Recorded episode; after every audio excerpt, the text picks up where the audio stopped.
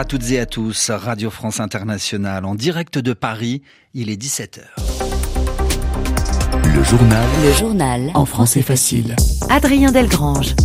Nous sommes le 1er janvier 2024. Trois titres à la une de cette édition. Le Tchad. Les Tchadiens ont un nouveau Premier ministre depuis aujourd'hui. Succès Masra a été nommé cet après-midi à la tête du gouvernement tchadien. À la une également, plusieurs tremblements de terre au Japon. À l'heure actuelle, plus de peur que de mal, nous dira Cléa Broderst. Et puis enfin, la guerre à Gaza. Les combats meurtriers vont se poursuivre en 2024, prévient l'armée israélienne. Voilà pour les titres. Soyez les bienvenus. Succès Masra est le nouveau Premier ministre du Tchad. Succès Masra est l'un des principaux opposants politiques tchadiens. Il vivait à l'étranger. Il est rentré au pays le 3 novembre dernier après un accord de réconciliation. Et aujourd'hui, 1er janvier, sur décision du président de transition Mahamat Idriss Déby, il a donc été nommé Premier ministre. Son futur gouvernement aura pour mission d'organiser les élections au plus tard en octobre de cette année.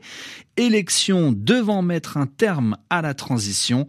Transition ouverte en avril 2021 à la suite de la mort de l'ex-président Idriss Déby. L'actualité nous amène à présent en RDC, lendemain d'élection en République démocratique du Congo, lendemain de victoire pour Félix Tshisekedi.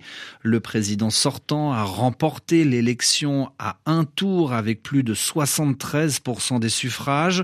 Résultat annoncé hier par la CENI, la Commission électorale nationale indépendante, et déjà contesté par une partie de l'opposition. Pauline Azidi, bonjour. Bonjour. Vous êtes à Kinshasa accompagné de Boris Vichit. Depuis hier, dans le pays comme dans la capitale, Paulina, la situation est plutôt calme.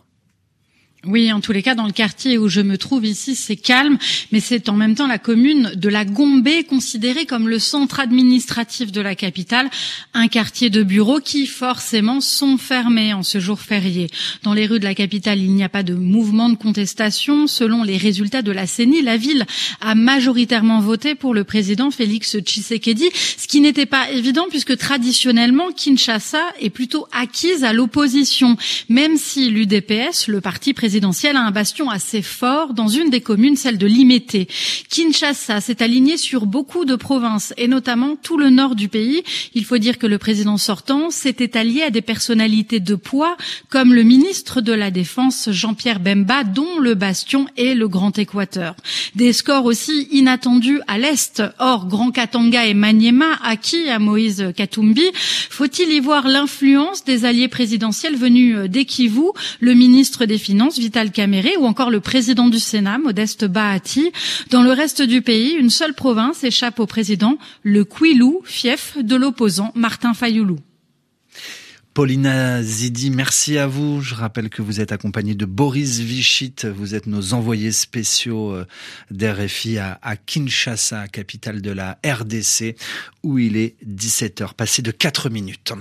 Pour ce premier jour de l'année 2024, le Japon a été secoué par de puissants séismes, secoué par plusieurs tremblements de terre en l'espace de quelques minutes un événement qui ravive de très mauvais souvenirs pour les Japonais.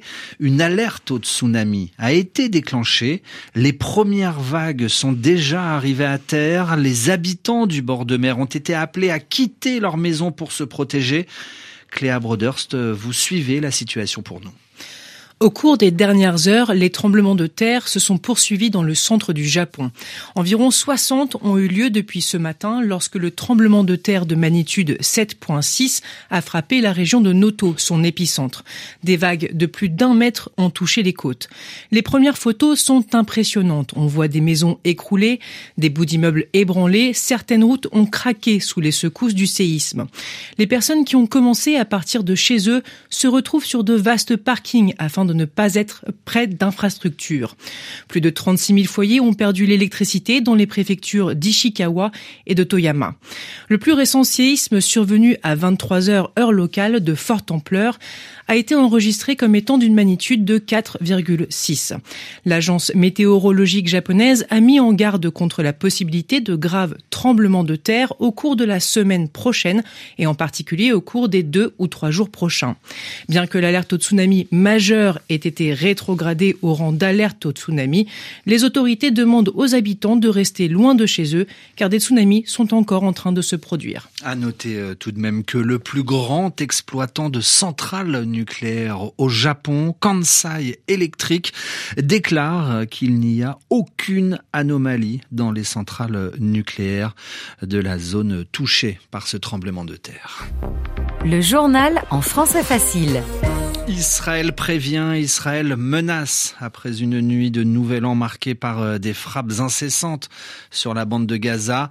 La guerre contre le Hamas va se poursuivre tout au long de l'année 2024, euh, dite aujourd'hui l'armée israélienne. Pour soutenir les Palestiniens de Gaza, une marée humaine dans les rues d'Istanbul. Plusieurs dizaines de milliers de personnes se sont rassemblées aujourd'hui autour du pont de Galata, dans le centre d'Istanbul. Ils étaient donc très nombreux et nombreuses à répondre à l'appel de plus de 300 organisations et associations réunies sous le slogan Soutien à la Palestine, malédiction sur Israël. Aujourd'hui, 1er janvier, la famille des BRICS s'agrandit. Alors les BRICS composaient à l'origine de cinq pays, Brésil, Russie, Inde, Chine, Afrique du Sud. Ces cinq puissances économiques dites émergentes accueillent à partir d'aujourd'hui cinq nouveaux membres trois pays du Moyen-Orient, l'Arabie saoudite, les Émirats arabes unis et l'Iran, et deux pays africains, l'Égypte et l'Éthiopie. En France, à partir d'aujourd'hui, 1er janvier, les biodéchets doivent être triés. Les biodéchets sont par exemple les restes d'un repas ou les restes de la préparation du repas comme les épluchures. Ces biodéchets doivent être donc mis à part pour être valorisés comme par exemple en faire du compost, de l'engrais. Pour cela, plusieurs solutions sont possibles des bacs individuels ou alors des containers collectifs. Reportage à Paris de Jules Bois. Trois larges cubes gris à la sortie du métro Place Monge, voilà les bacs spécialement dédiés aux biodéchets. Des collecteurs qui vont changer l'habitude des habitants du quartier, comme Sarah. Je pense que je vais faire ce que j'ai fait à un moment, qui est de tout éplucher le dimanche en rentrant du marché et descendre la poubelle immédiatement après, comme ça ça s'accumule pas dans l'appartement. Les déchets organiques constituent un tiers des ordures ménagères, soit près de 80 kg par an et par habitant, qui finissent enfouis ou brûlés. Un non-sens écologique auquel Valérie est sensibilisée de longue date. Il y a quelques années de ça, j'ai voulu mettre en place un bac à compost dans la résidence dans laquelle j'habite. Et ça a été très compliqué parce qu'il y avait une réglementation à l'époque qui était assez difficile. Donc je suis ravie que ce soit mis en place. Grâce au tri, l'objectif est de transformer ces déchets en fertilisants et en biogaz, une solution qui laisse Manelli sceptique. Je fais partie des gens qui pensent qu'il faut des, des, solutions beaucoup plus radicales euh, pour euh, pouvoir euh, améliorer la situation dramatique dans laquelle on se trouve. Donc c'est toujours bon à prendre et je jouerai le jeu avec plaisir. Mais ça me paraît pas être la solution à tous nos problèmes. Conséquence du retard pris dans la mise en place des collectes, seuls 40% des Français devraient effectivement bénéficier d'une solution de tri d'ici la fin 2024. Reportage de Jules Bois à Paris. Il avait lui échappé à la mort pendant la Seconde Guerre mondiale. Il était ce qu'on appelle un rescapé du camp d'Auschwitz. Il avait d'abord été interné dans ce camp de concentration en Pologne dirigé par les Allemands, puis libéré à la fin de la guerre. Le lyonnais Claude Bloch est mort la nuit dernière à l'âge de 95 ans. Il fut un passeur de mémoire auprès des jeunes générations tout au long de sa vie, a écrit euh, le maire de Lyon, Grégory Doucet. Un dernier mot de football pour vous dire que Lucas Beraldo arrive à Paris. Le défenseur central brésilien quitte Sao Paulo pour rejoindre le Paris Saint-Germain. Euh, le joueur euh, de 20 ans a signé un contrat avec euh, le PSG jusqu'en 2028. Et puis enfin, avant de refermer ce premier journal de l'année 2024, l'occasion pour moi, au nom de toute l'équipe du journal en français facile, de vous présenter nos meilleurs voeux pour cette nouvelle année. À demain, à toutes et à tous, pour une nouvelle édition. D'ici là, vous pouvez retrouver le journal quand vous voulez sur Internet.